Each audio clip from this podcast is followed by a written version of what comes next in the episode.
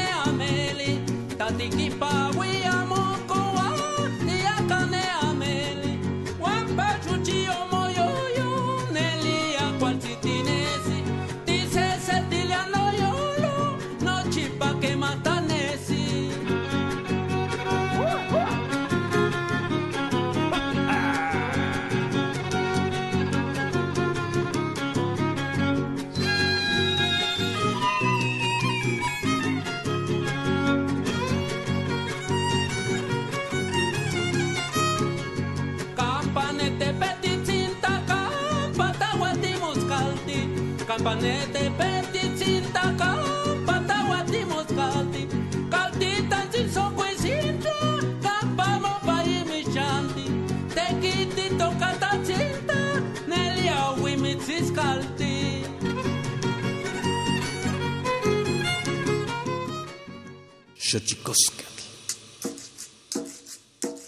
El collar de flores comienza a hilarse.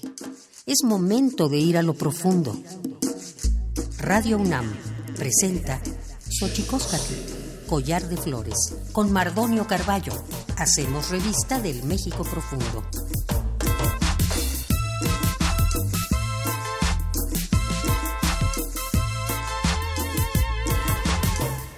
Kenitztoken tatamen guan naname ichpocame telpocame o quichpilme siguapilme guan nochi tentechcaquin panni huescatepos tlahtoli tlenni Hueyitlamachtiancali y tocan Universidad Nacional Autónoma de México, Tojuan Tiyolpaquin, Pampanican, Timitzelian, Pani, Xochicoscal, Guanama, Tizanilosen, Guan Ometu, Guampoyoan, Tlengualan, Nopa, Nopatlentitocaltijquen, Radio Guayacocotla. Hola, ¿qué tal, señoras y señores, niños, niñas, jóvenes y jóvenes y todos y todas aquellos que nos escuchan en este invento maravilloso que es la radio, en esta casa que es la Universidad Nacional Autónoma de México, la radio de la Universidad Nacional Autónoma de México. Nosotros muy felices de recibirles en esta casa que tiene nombre de Collar de Flores y muy contentos porque vamos a platicar con dos amigos. Vamos a hablar de radio desde la radio, vamos a hablar de radio Guayacocotla, la voz campesina con Sandra Luz Cruz Fuentes, coordinadora general de Radio Guayacocotla, y Alfredo Cepeda González, coordinador proyecto Sierra Norte de Veracruz. Nosotros muy felices de recibirle, pero antes de que otra cosa suceda, mandamos un abrazo a todas y todos aquellos que han perdido algún ser querido, momentos de crisis sanitaria mundial. Eh, esperemos que llegue el sosiego pronto a, sus familias y a sus corazones. Mandemos también un abrazo de fortaleza a todas y todos aquellos que tienen algún eh, ser eh, querido enfermo. Que todo salga bien, que salgamos bien librados de esta. Un abrazo con todo respeto y con todo cariño. Vamos pues ahora con nuestra sección dedicada a los derechos humanos. Tonalámatl. Tonalámatl o la ignota efeméride.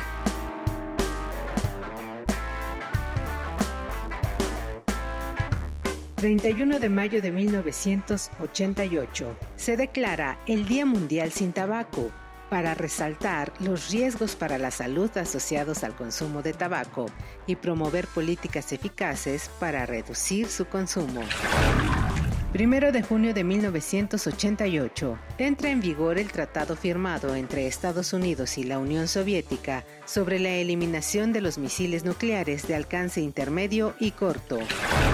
2 de junio de 2004, cinco empleados de la sección holandesa de Médicos Sin Fronteras son asesinados en una emboscada en Afganistán. 3 de junio de 1975, Fallece Eisaku Sato, primer ministro japonés que logró la entrada de Japón al Tratado de No Proliferación Nuclear y quien recibió el Premio Nobel de la Paz en 1974. 4 de junio de 1982, Día Internacional de los Niños Víctimas Inocentes de Agresión, para reconocer y denunciar el dolor que sufre este grupo de la población a causa de maltratos físicos, mentales y emocionales. 5 de junio de 1972, Día Mundial del Medio Ambiente, para garantizar que todas las naciones y personas disfruten de un futuro más próspero y seguro. 6 de junio de 1990. Se crea en México la Comisión Nacional de Derechos Humanos para proteger, observar, promover, estudiar y divulgar los derechos humanos.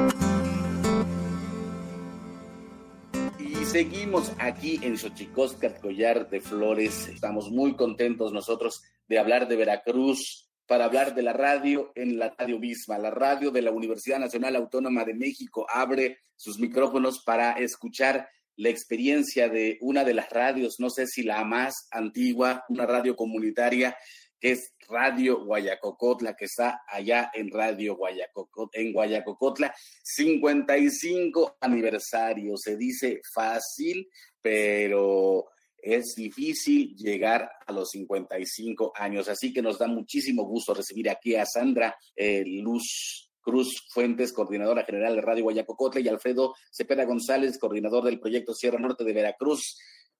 toquen no Guampoyoan, ni Yolpaqui, Pampa, Huelin, Timosanilosen, Panihue, Jateposlastoli. Soy muy contento, compañeras, compañeros, de que podamos hablar además en Veracruz, de Veracruz, desde Veracruz, desde este rinconcito del mundo que es enorme, que se llama Guayacocotla. Cuéntenos, compañeros, 55 aniversario, vicisitudes de llevar la radio a las poblaciones indígenas.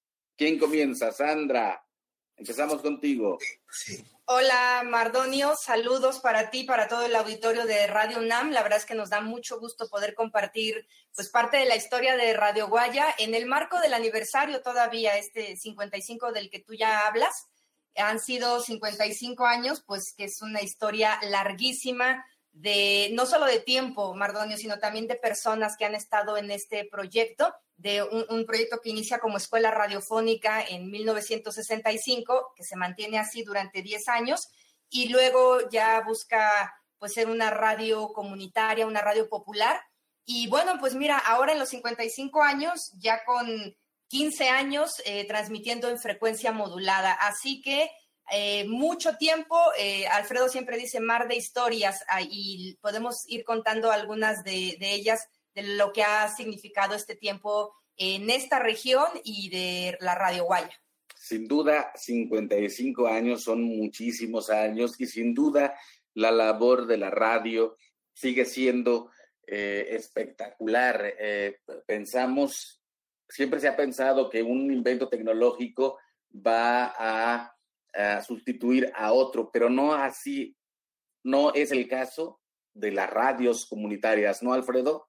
Sí, es una, una larga historia y al mismo tiempo aquí en México en concreto con muchísima dificultad porque durante los años que siguieron, eh, cuando ya se, eh, se, hizo una radio abierta, pero todavía en onda corta, siempre el anhelo era conseguir una frecuencia más adecuada, fuera en la onda media, que la radio comercial de los años 60, 70, y o finalmente en eh, la FM, que, que empezó a, a, proliferar, por así decirlo, ya desde los años 70, pero mucho, con mucha más fuerza en las últimas dos décadas. Y fue así, eso es importante decirlo porque mientras que en América Latina florecía mucho más la radio comunitaria, aquí en México estaba muy restringida y prácticamente imposible de conseguir.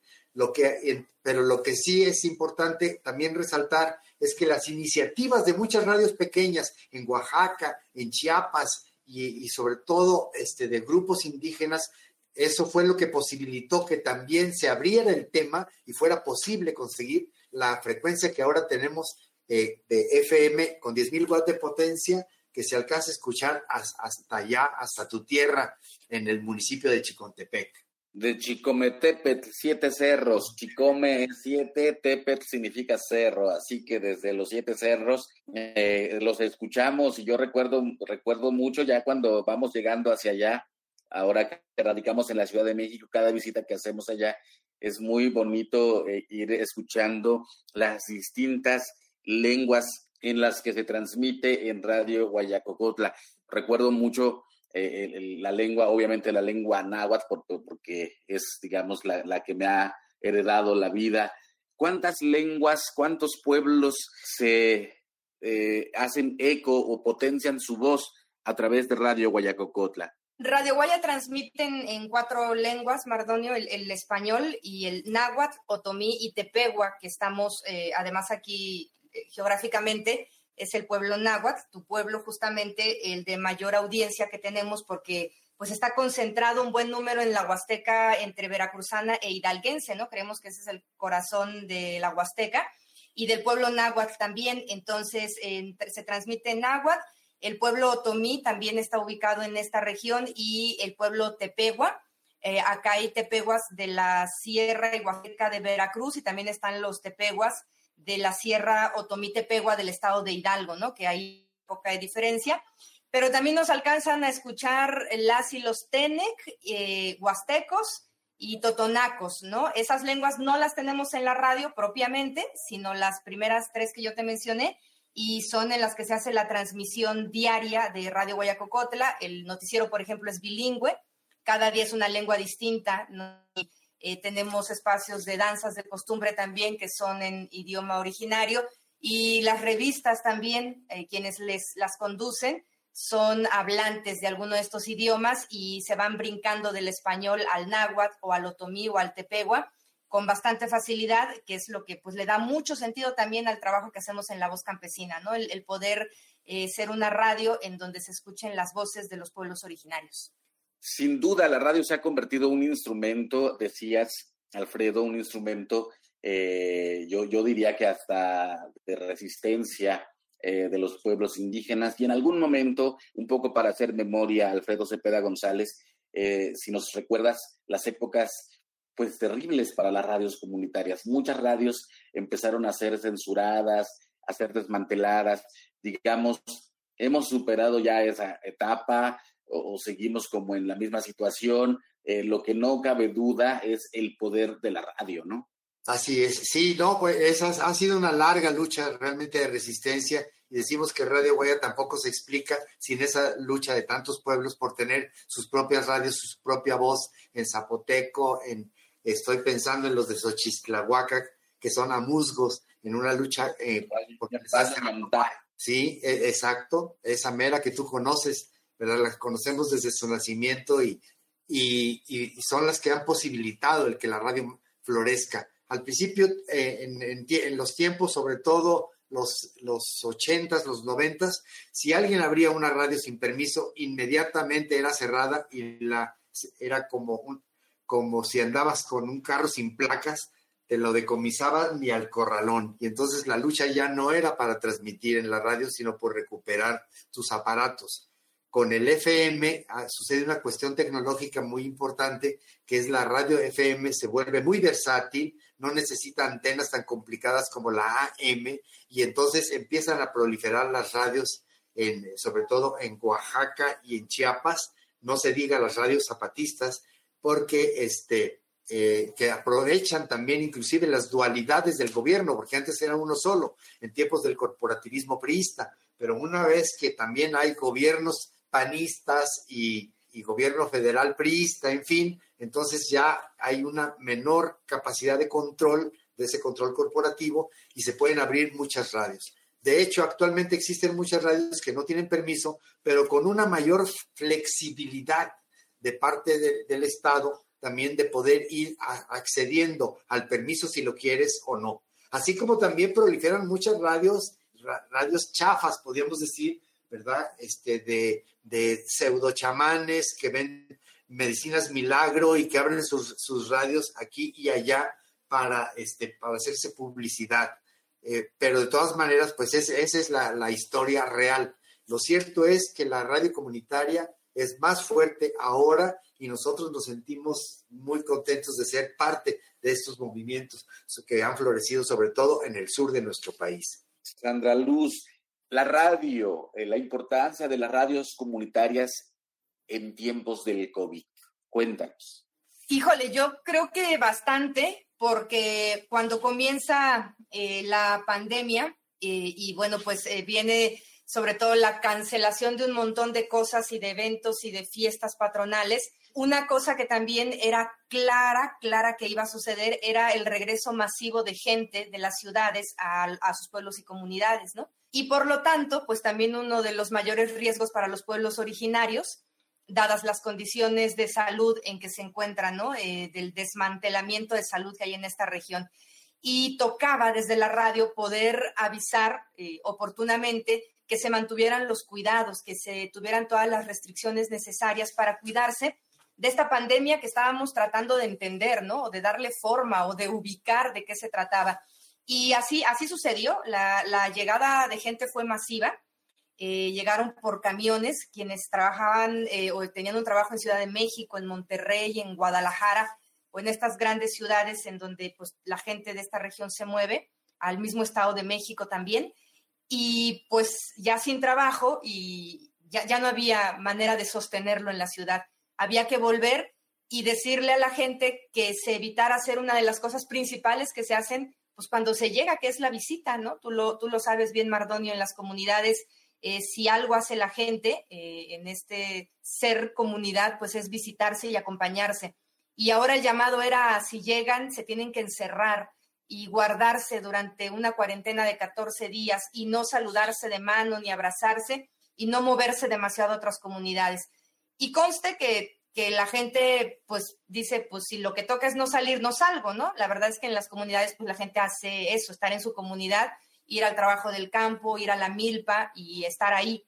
No hay demasiado movimiento, eventualmente a las cabeceras municipales. Y también sabemos que en las comunidades, pues si algo se guarda es la sana distancia, ¿no? Entonces fue la radio quien comenzó a decir lo que estaba sucediendo y no solamente en español, sino en el resto de los idiomas, en, en los demás idiomas originarios, para poder ir desmenuzando entre todos y todas eh, esta pandemia y las implicaciones sanitarias que tenía. Entonces, me parece que fue una función bien importante de información, de bajarle un poco a la paranoia, porque eso también sucedió al inicio, y nos tocaba bajarle a la, paranoia, poder tranquilizarnos en la medida de las posibilidades, pero eh, sin perder la objetividad y de poder decirle a la gente que sí tocaba cuidarse, que toca seguirse cuidando, eh, porque pues los contagios en, eh, eh, acá en, los pueblos que conocemos, pues no están siendo tan, tan tremendos oficialmente. Los, los datos son bastante alentadores a estas fechas. Y creemos también que ha sido porque las propias comunidades pues tomaron sus precauciones, ¿no? Cerraron, cerraron los caminos, no dejaron entrar a gente extraña, eh, hubo cercos sanitarios, estuvieron muy pendientes desde el principio para restringir la entrada o el acceso a la comunidad. Y eso también creemos que ayudó muchísimo y se fortaleció a través de la radio porque empezamos a informar que lo hacían en un lugar y eso siguiendo en otros, ¿no? Entonces, pues el poder tener información en la propia lengua eh, es fundamental en, tiempos de crisis sanitaria como esta. Alfredo, quisiera preguntarte un poco, ahora que decías eh, de, de las diferentes radios que están abriendo con o sin permiso, con una cierta eh, laxitud, digamos, en esos tiempos que contrasta con los primeros tiempos de acoso a las radios comunitarias. ¿Qué diferencia una de otra. El nombre de radio comunitaria es un nombre relativamente nuevo, ¿verdad? Que empezó, yo pienso que eh, como en los años 80 tal vez. Antes se hablaba más de la radio popular eh, o radio educativa, radio educativa popular. Pero entonces lo, de comunitario sí vino a aportar como un concepto importante, que es una radio que mira al mundo eh, con, la, con la manera de mirarla de las comunidades, o sea, en colectivo. Para nosotros, el sujeto de, Radio, de Radio Guaya son los colectivos comunitarios. Aunque esta es una radio regional, ¿verdad? Y es, no podemos llamarla que es una radio comunitaria en el sentido que se dirija a una sola comunidad o que alguien haga una radio chiquita para hablarle a su comunidad en, en cinco o seis kilómetros a la redonda, pero sí tiene un sentido de lo, de lo colectivo. La segunda cosa es que estas radios fueron este, sobre todo al principio, sobre todo para los campesinos. Y los pueblos campesinos de la región, como tú sabes, han imitado, han seguido la forma comunitaria que les enseñaron los indígenas aquí en la región y llevan las mismas costumbres de tener su asamblea, sus autoridades, su trabajo común y su territorio. Y eh, eso es, eso es fundamental. Pero finalmente, eh, las radios comunitarias ya no se pueden pensar sin los pueblos indígenas, ¿verdad? Y así lo viste tú en Oaxaca y así se ve en, en, eh, en Chiapas. Inclusive las radios urbanas son, que hay, las radios que se pueden llamar radios comunitarias urbanas, están en una solidaridad continua con los pueblos indígenas. Creo que eso es algo es parte de lo que ha sucedido desde, los, desde la conmemoración de, los 500 años de la invasión europea en, el, en 1992 y de la rebelión zapatista, este, la irrupción de los pueblos indígenas como sujetos y la radio es su instrumento. Vamos a nuestra sección que se dedica a develar los secretos de las palabras, porque las palabras tienen sus secretos. Vamos pues con la colaboración del Instituto Nacional de Lenguas Indígenas Tlachtolcuepa. El Instituto Nacional de Lenguas Indígenas presenta Tlachtolcuepa o la palabra de la semana.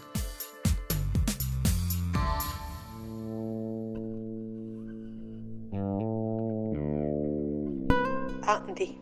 Es una expresión de origen sabio mixteco que se utiliza para nombrar un olor feo o apestoso, pero se utiliza cotidianamente cuando se come una fruta o verdura echada a perder y ésta se pone ácida o agria, es decir, se aceda.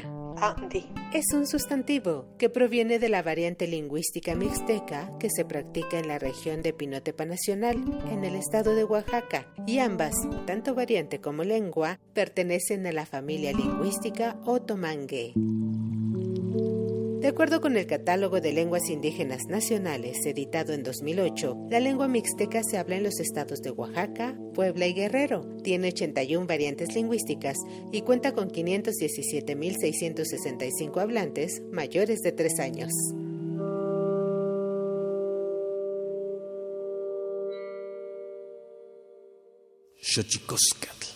Pluriversos PUIC, un mundo culturalmente diverso espacio en colaboración con el Programa Universitario de Estudios de la Diversidad Cultural y la Interculturalidad.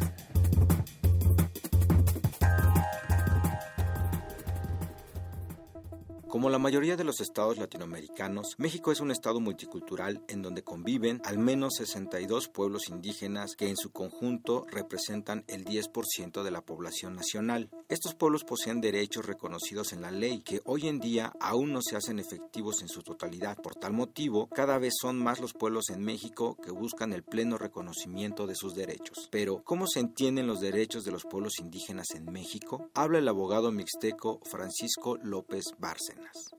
Los derechos de los pueblos indígenas en México y en general en América Latina son derechos muy particulares de pueblos. Cuando uno habla de derechos de pueblos, está hablando de derechos colectivos, que son el derecho a la libre determinación como autonomía, el derecho al territorio, el derecho a tener su propio gobierno, a tener a partir justicia por sus propias normas y por sus propias autoridades. Cada cultura tiene en sí mismo una idea de un orden, por llamarlo de alguna manera, y en función de eso van creando las normas por las cuales se estructura ese orden. En el Estado mexicano y en general en los estados latinoamericanos eh, se rigen por leyes que crea el Estado, pero donde hay derechos colectivos, estas colectividades van creando sus propias normas de acuerdo a los propios valores y principios filosóficos de que son portadores. A, a ese tipo de normas, a ese tipo de principios, pues se le ha denominado desde hace mucho tiempo, desde la colonia prácticamente, usos y costumbres, así se le sigue usando. Eh, otros le denominamos sistemas normativos o derecho indígena. Con la firma del convenio 169 de la Organización Internacional del Trabajo, el gobierno mexicano se comprometió a reformar su orden jurídico y su relación con los pueblos indígenas. Sin embargo, las leyes no siempre han sido reformadas tomando en cuenta a los pueblos indígenas mexicanos y a la diversidad que representan. Desafortunadamente, por la manera en que se crearon los estados, que solamente reconocen derechos individuales, que fueron, que las instituciones fueron creadas para operar derechos individuales, pues estos derechos no han sido reconocidos eh, plenamente, quiero decir, y las instituciones tampoco están diseñadas para operarlos. Creo que en la medida en que reconozcamos que hay una gran diversidad y que estas diversidades no se oponen o no se opondrían si se le diera el, el mismo valor a cada cultura, lo que había que revisarnos no son solamente los usos y costumbres, sino fundamentalmente el tipo de leyes. Aunque hoy en día el derecho de los pueblos indígenas existe más en el papel que en la realidad, las grandes batallas de luchadores sociales y colectivos han logrado dar algunos pasos importantísimos en el aún largo camino de la justicia en México.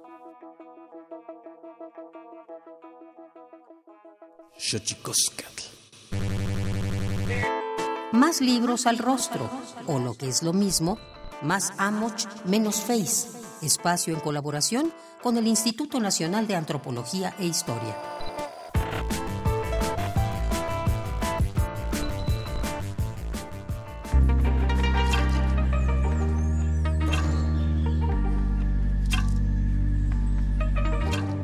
Te invitamos a leer Ser mexicano en Chiapas, identidad y ciudadanización entre los refugiados guatemaltecos en la Trinitaria, de Verónica Ruiz Lagier, donde se analiza la manera en que un grupo de indígenas y mestizos procedentes de distintas aldeas del departamento de Huehuetenango en Guatemala llegaron a nuestro país como refugiados y fundaron varias comunidades, entre ellas La Gloria, San Francisco y Nueva Libertad, en el municipio de La Trinitaria, Chiapas, tres excampamentos de refugio guatemaltecos cuyos miembros, después de los acuerdos de paz de Guatemala de 1991, decidieron no retornar a sus lugares de origen en San Miguel Acatán y quedarse definitivamente en México.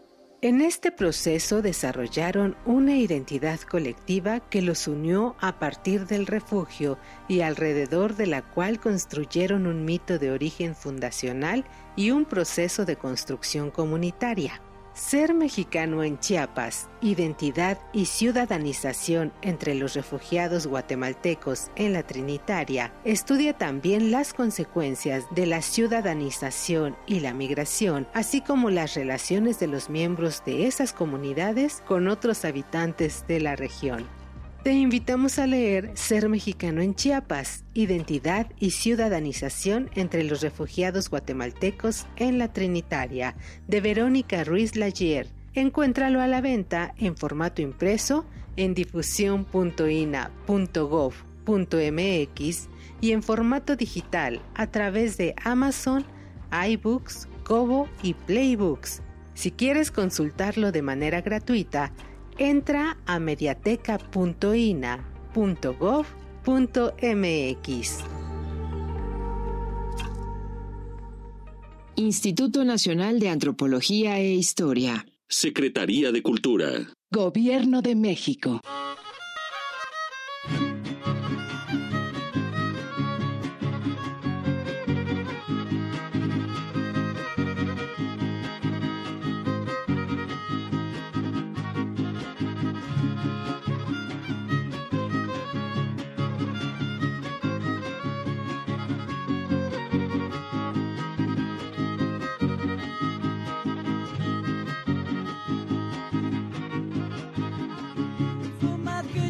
baskian Zumat kitxak Niskatzin tukoz pulan Niskatzin tukoz pulan Niskatzin tukoz pulan Zumat kitxak baskian Zumat kitxak baskian Zumat Niskatzin tukoz pulan Niskatzin tukoz pulan Niskatzin tukoz pulan Zumat kitxak baskian Wantu kuxak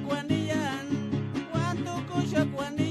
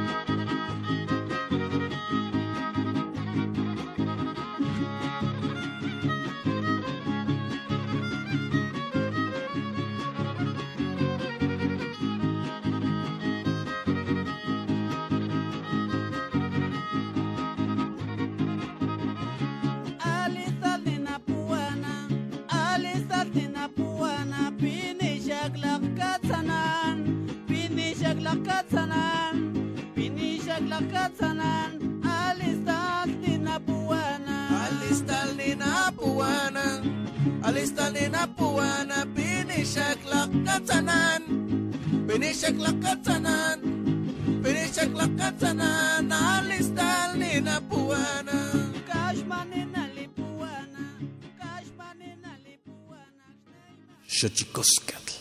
Sin duda, hablar de las radios comunitarias eh, en México eh, no, no sería lo mismo sin Radio Guayacocotla, sin darle el, el lugar respectivo. 55 años, eh, se dice fácil, pero sin duda, eh, en el devenir de la historia, ustedes han ido paso por paso, nos podrían contar toda la historia de la radiocomunicación indígena, incluyendo sus momentos más, más álgidos eh, y que pensamos que en este momento, como decíamos, la radio comunitaria se vuelve un instrumento importantísimo para la, la difusión, la preservación, la reconstitución de las lenguas indígenas, eh, de, los, eh, de toda la conformación comunitaria, el tejido comunitario eh, que se vierte y que se vislumbra también desde, desde, la, desde las radios comunitarias y Radio Guayacocota no es la excepción.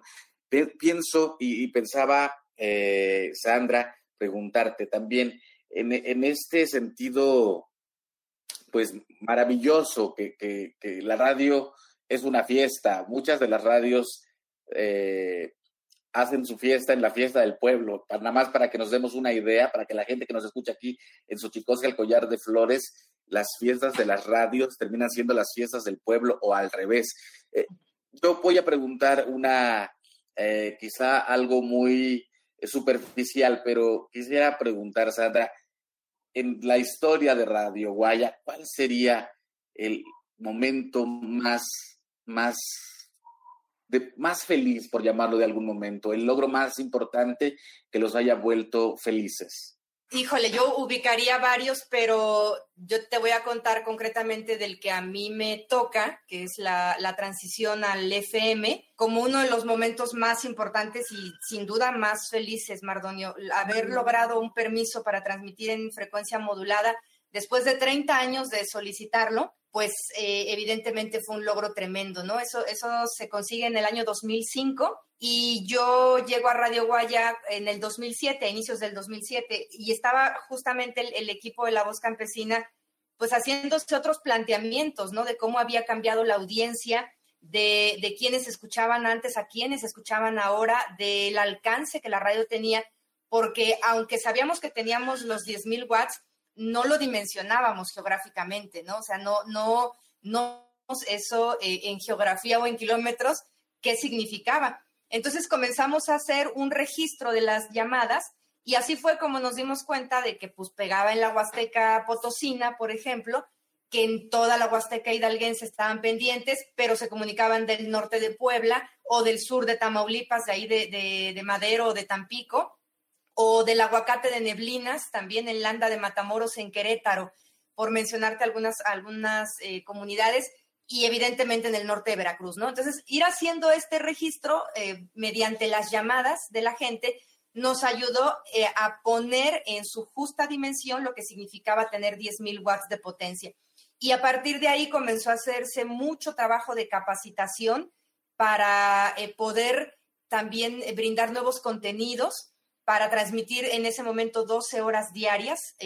durante varios años fue así, a partir del FM, ahora estamos ya con 16 horas diarias, a conformar un equipo sólido, en donde hubiera hombres y mujeres hablantes de los idiomas originarios, pero también eh, pues personas mestizas de algunos otros lugares o de fuera que pudieran acompañar el trabajo, ¿no? Y empezamos a recibir también a personas que hacen trabajo voluntario, que vienen de algunas ciudades, eh, servicio social, prácticas profesionales, y así fuimos conformando un equipo más amplio que eh, ronda entre las 15 personas más o menos, 15, 18, eh, cuando tenemos a suficientes voluntarios y voluntarias y a entrarle todos y todas a la producción de, la radio, a recibir capacitación, a buscar los contenidos, a visitar a las comunidades, que eh, eso Alfredo lo dice siempre y a mí me gusta mucho ubicarlo también como un sentido primordial de la radio, ¿no? Que tenemos un pie en estas cuatro paredes aquí en el centro de Guayacocotla, pero el otro pie está con la gente eh, en sus pueblos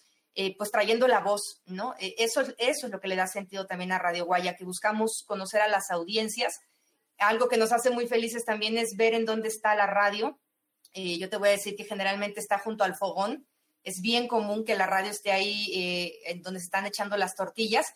Y ahorita que ya es portátil, pues ya también se la pueden llevar a la milpa, ¿no? Pero la radio está ahí con, con la gente en un lugar tan primordial como son las cocinas de las comunidades ahí está presente como una más eh, de, las personas de esa comunidad y que así nos sentimos cuando podemos visitar esos pueblos, ¿no? Nos hacen sentir como si ya fuéramos de casa, como si ya nos conocieran hace mucho tiempo, aunque es la primera vez que nos vemos, pero ya llevamos años eh, estando en esas cocinas todos los días. Entonces, yo ese ubicaría como uno de los momentos más felices y que además a mí me tocó ver, ¿no? Esa transición a la frecuencia modulada.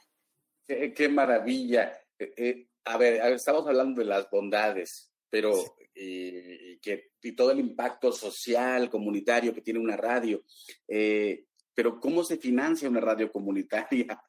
Sí, pues mira, esa es una pregunta que inmediatamente todo el mundo se, se, plantea. Y es porque además tú sabes que según la ley, las radios comunitarias eh, no pueden este, pasar publicidad.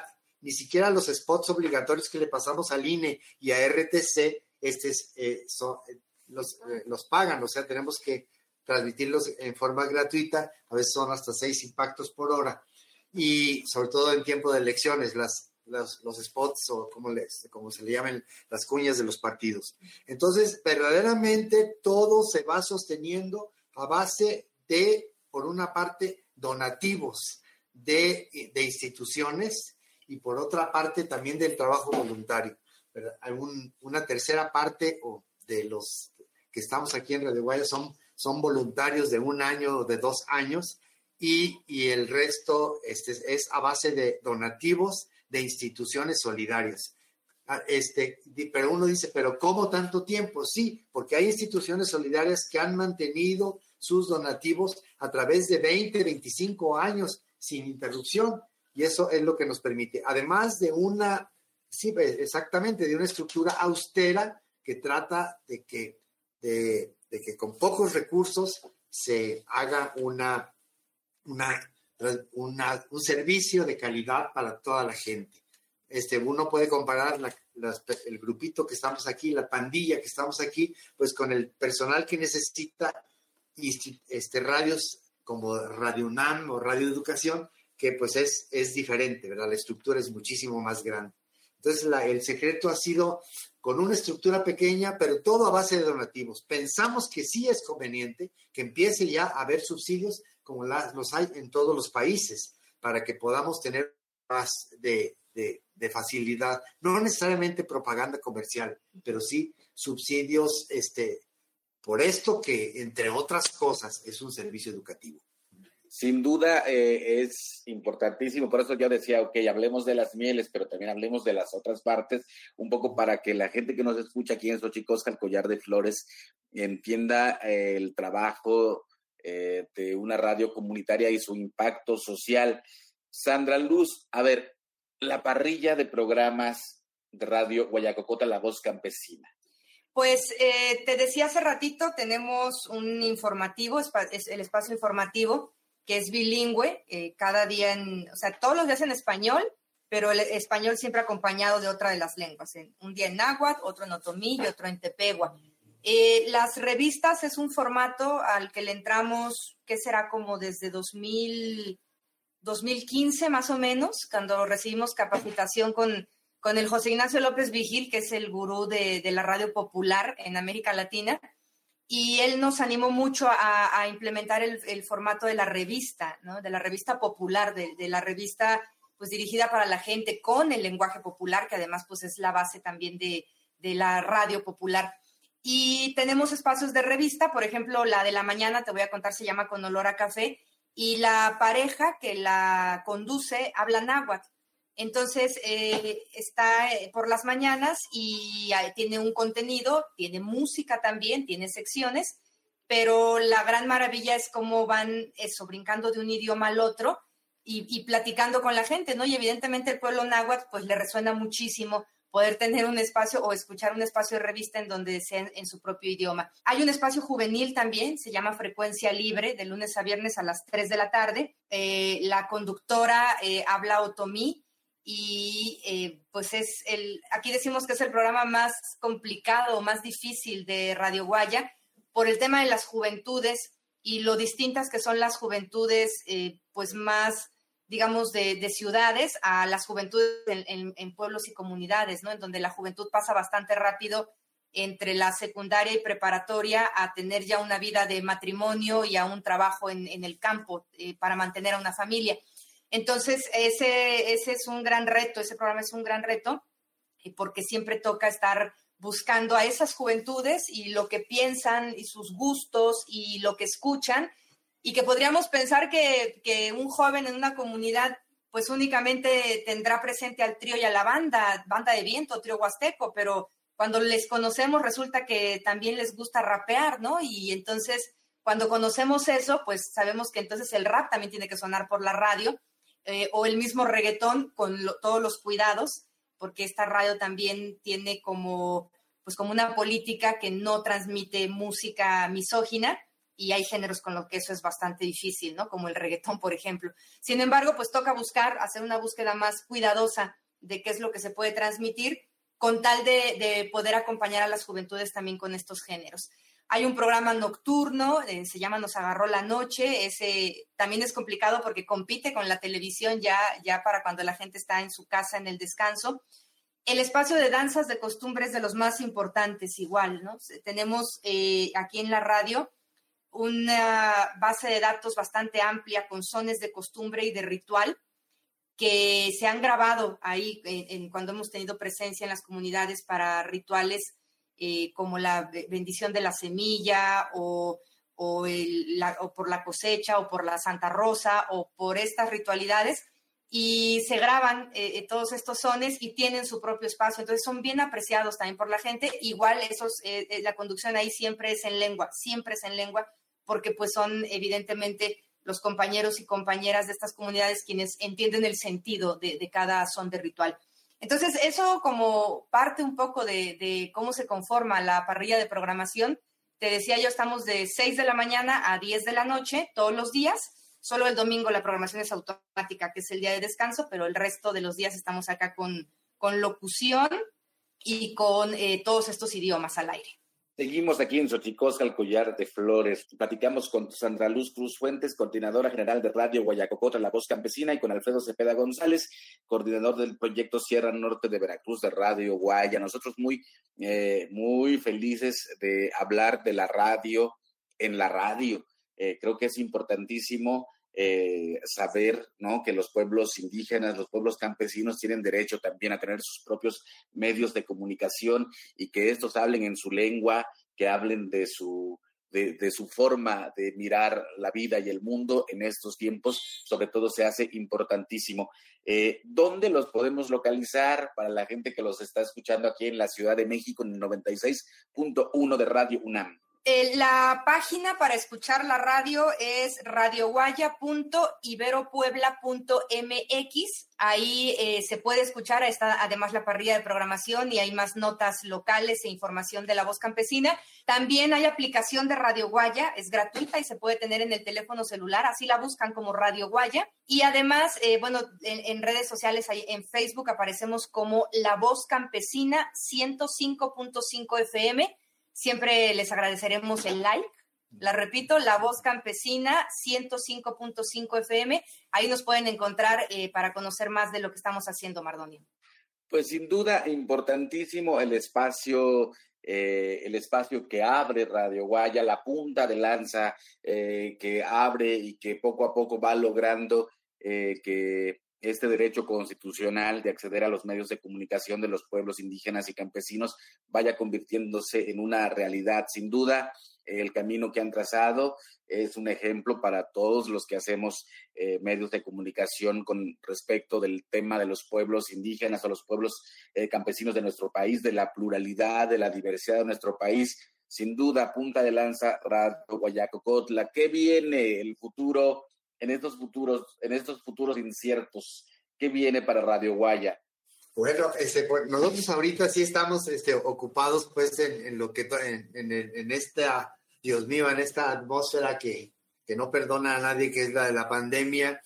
nosotros ahora estamos escuchando mucho, por una parte con alegría, con gusto, de cómo todas este, las comunidades se, se puede decir, se encerraron, pero al mismo tiempo aprovecharon esta, este buen tiempo que hizo el año para meterse a producir. Yo estoy admirado como toda la sierra está cubierta de milpa, por donde quiera, porque además como los niños no pudieron ir a la escuela, entonces la milpa se convirtió en escuela y están, están sembrando, este, ya se ve, ya, ya, ya hay elotes por todos lados, está la fiesta del elote, el, el Otlamalistli, creo que le dicen, ¿verdad? En náhuatl, ¿verdad? Y la... El, el, Otlamanilistli. Tlamanilistli, sí, y luego también, también el Otlamanilistli, Mardonio, es tu lengua, y también el Ngomansha le dicen, le dicen los otomíes. Eh, entonces, por otra parte, el, el, una, algo preocupante, muy, muy extraño, es que la escuela desapareció porque la escuela ahora se hizo a base de la tecnología justamente y en las comunidades del Internet. Tú sabes que eh, es algo que no existe si no es a base de tarjetitas de Wi-Fi. En fin, entonces eh, eso sí ha sido un impacto muy fuerte que ha puesto a pensar a las comunidades cómo movilizar sus recursos educativos autóctonos en ausencia de maestros en las aulas. Pero es, es una sacudida muy fuerte. Bueno, y aquí, este, para eso está Radio Guaya, también para que la gente pueda denunciar lo que realmente está viviendo y no solamente lo que se dice oficialmente, bueno, pues con los pocos, con las pobres este, alcances que tiene López Gatel. Entonces, eh, estamos en eso, que la voz de la gente se oiga y que diga lo que está pasando desde las comunidades. Nosotros, y, y es una manera de decir, pues, estamos para afrontar lo que venga, ¿verdad? Nosotros mientras, mientras esta pueda ser la radio como un instrumento que tú le llamabas instrumento maravilloso, pues nosotros estamos felices de poder compartir desde la radio y desde la gente, ¿verdad? No, no sabemos lo que, lo que va a venir, ¿verdad? Los tiempos éticos son asiagos, este, los tiempos de, de la desigualdad son muy tortuosos, pero aquí estamos, ¿verdad? Con, con tu pueblo, Mardonio, con el pueblo náhuatl de la Huasteca, el, como dice, el, lugar en donde hay más náhuatl de todo el país y con los otomíes y, y los tepeguas, felices y más bien preguntándoles a ellos qué hacemos que nosotros saber qué va a pasar. Acabas de decir una, una cosa maravillosa eh, con respecto de la milpa. La milpa se volvió escuela, ¿no? La milpa es, es en realidad una escuela de vida donde eh, la convivencia del frijol, la calabaza, el chile, el jitomate y el maíz en conjunto, eh, dejar, eh, dejar que otras vidas como los quelites eh, puedan vivir también ahí al amparo de las sustancias minerales que mueven estos alimentos y que puedan dotarnos de vida, es ya en sí una escuela. Y eso sin duda es maravilloso. Acabas de decir algo maravilloso. La, la, milpa es la metáfora de la colectividad, así como ustedes hacen con sus lenguas, sin duda, importantísimo eh, el concierto de voces a las que amplifica Radio Guaya, la voz campesina. No me queda más que agradecerles, el tiempo se va volando. Sandra Luz Cruz Fuentes, coordinadora general de Radio Guayacocotla, Alfredo Cepeda González, coordinador del proyecto Sierra Norte eh, de Veracruz de Radio Guaya. Muy felices, Niyolpaki, Pampa, Tihuelisquenti, Sanilose. Muy feliz de que hayamos podido entablar esta conversación. estamos en las mismas veredas. Muchísimas gracias, Mardonio Tlascamati, y saludos a toda la audiencia de Radio UNAM. Gracias. Seguimos caminando, pues muchísimas gracias, Radio Guaya. No se lo pierda, busque su aplicación para que lo pueda, como yo, escucharlo desde su celular. Así que, eh, las, que las distancias con estas tecnologías se hagan cortas. Más libros al rostro, o lo que es lo mismo, más Amoch, menos Face. Espacio en colaboración con el Instituto Nacional de Antropología e Historia.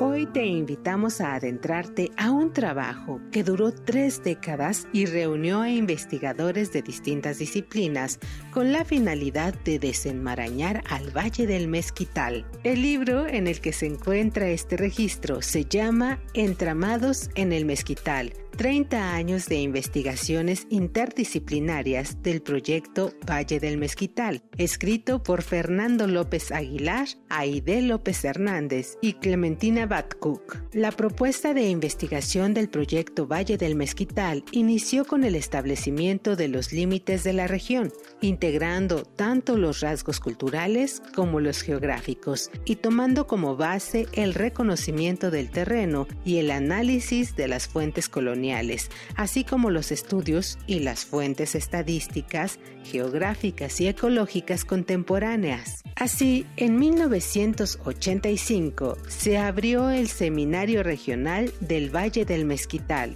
en la licenciatura de Arqueología de la Escuela Nacional de Antropología e Historia con la finalidad de enriquecer la propuesta y desarrollar y formalizar desde diferentes disciplinas y programas de investigación cada uno de los temas de trabajo que integraría el proyecto a largo plazo. En el año 2015, el proyecto Valle del Mezquital cumplió 30 años de haber iniciado sus investigaciones. Para conmemorar el aniversario, se invitó a los autores de este volumen a participar con sus trabajos. A seis lustros de distancia, el Valle del Mezquital sigue siendo un espacio de múltiples interrogantes que alimentan epistemológica y metodológicamente al proyecto.